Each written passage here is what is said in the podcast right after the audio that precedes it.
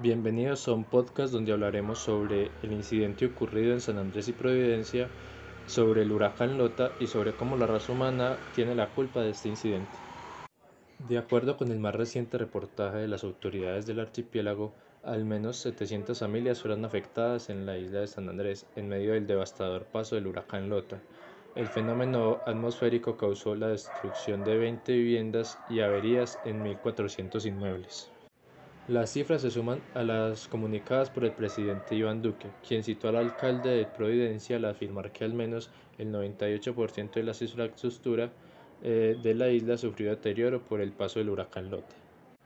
Hay una afectación máxima. Estamos hablando de un deterioro de cerca del 98% de la infraestructura de la isla, informó el presidente Iván Duque.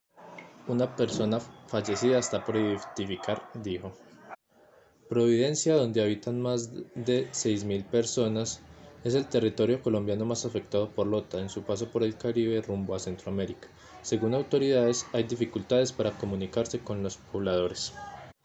Hemos tenido comunicación muy pobre por la afectación que hay en el sistema de telecomunicaciones, detalló el mandatario.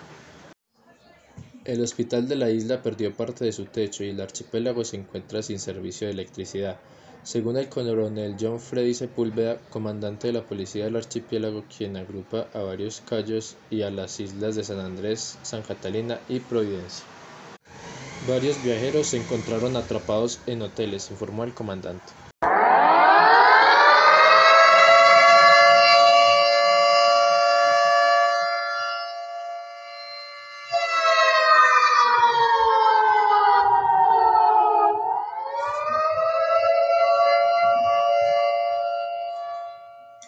Se pudo haber minimizado el impacto del huracán en Providencia, ¿por qué no se evacuó la isla si desde hace varios días se sabía que esa isla, al igual que San Andrés, podrían ser azotadas por un ciclón tropical?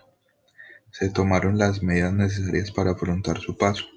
Estas fueron muchas de las preguntas que se hicieron miles de colombianos después del paso del huracán Iota, el primero de categoría 5 que se registra en territorio nacional. El presidente Iván Duque informó que el huracán, cuyo ojo pasó a 30 kilómetros de Providencia, había afectado al 99% de la infraestructura de esta isla y había dejado hasta ese momento una persona muerta. Y es que desde la semana pasada, al paso del huracán, el IDEAM venía advirtiendo que entre el jueves y el viernes el huracán entraría en territorio nacional. El viernes el instituto informó que la onda tropical había ascendido a tormenta tropical y el sábado llegó a la categoría de huracán. En ese momento se encontraba a 816 kilómetros de San Andrés y a 769 kilómetros de Providencia, y este se desplazaba a tan solo 6 kilómetros por hora, lo que daba el tiempo suficiente para evacuar a las víctimas. Se toma como ejemplo Nicaragua, país históricamente afectado por el paso de huracanes, que para el huracán Iota evacuó más de 70.000 personas y construyó más de 1.200 albergues para los refugiados.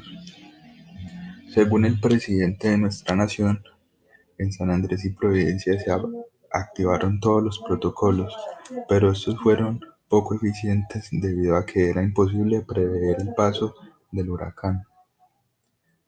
Gracias a estas declaraciones, el presidente recibió fuertes críticas. Una de ellas fue de parte del senador Gustavo Bolívar, que dijo en Twitter que a diferencia de un terremoto y otras tragedias, un huracán se puede prever. Otra de las críticas fue de parte del senador Gustavo Petro, que dijo que en estas islas se prefirió mantener el turismo que evacuar a la población. Miles de colombianos criticaron que el gobierno tomó medidas después de que la tragedia había ocurrido y no antes, y gracias a esto tacharon al presidente de negligente e ineficiente. Lo que ha pasado en la isla San Andrés y Providencia ha dejado un mal sabor de boca por todas las vidas que se perdieron en este accidente y pues todos los daños que ha causado. Nos ha dejado varias reflexiones. como el pensar que la vida se puede acabar en un 2x3 y que más vale cruzar la vida que tenemos.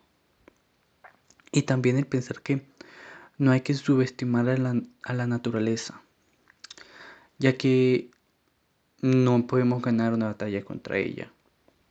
Tenemos que aprender a convivir con ella, aprender a conllevar la vida con ella y no destruirla como lo hemos estado haciendo. Tenemos que aprender a que no hay que alterar a la naturaleza, a que hay que cuidarla. Porque lo que ha pasado, todo esto, todos estos huracanes, es por el, más que todo por causa del humano. Porque nunca había pasado un huracán en dicha zona. Simplemente como está cambiando la naturaleza, está cambiando la capa ozono, todo esto está generando que el clima cambie y que prácticamente la naturaleza vaya cambiando. Y así de poco a poco nos va afectando también a nosotros. Eh, ya pasó esto. ¿Y qué más podrá pasar? También tenemos que tener en cuenta que todo lo que está pasando no es culpa de la naturaleza, no es culpa de los huracanes, no es culpa de nada. Es culpa de nosotros los mismos humanos. Hay que reflexionar sobre eso y tratar con más cuidado a la naturaleza y con más cariño. Porque sin nuestro planeta Tierra, nosotros también moriremos. Entonces hay que tratar de cuidar a, este planeta, a toda la naturaleza para no morirnos, no extinguirnos y no extinguir a las otras razas y no ser una plaga como lo hemos sido en toda la historia.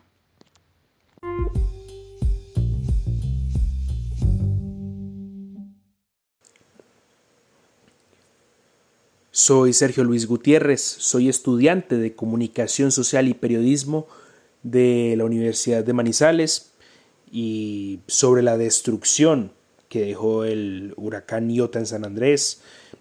Queda poco que decir, sobre todo porque quedan muchas preguntas en el aire y no hay respuestas. Somos un país incompetente para tomar decisiones críticas en el momento justo. No tenemos severidad ni, ni determinación y eso es un problema que desde el gobierno se deberá revisar un 98% de la infraestructura de San Andrés quedó hecha añicos, una isla que desde hace tiempo ha intentado esconder su pobreza mediante el turismo, eh, culpa del abandono que se volvió paisaje en, en las orillas de Colombia. Recuerda mucho el desastre de Armero, ese que se tomaron a broma y que hicieron simulacros porque nadie creía que algo así pues iba a llegar a pasar. Eh, y es que nosotros creemos que el ajeno es el de los desastres. Lamentablemente hay una burbuja social en la que siempre se termina concluyendo que nosotros no, no hacemos parte de las tragedias.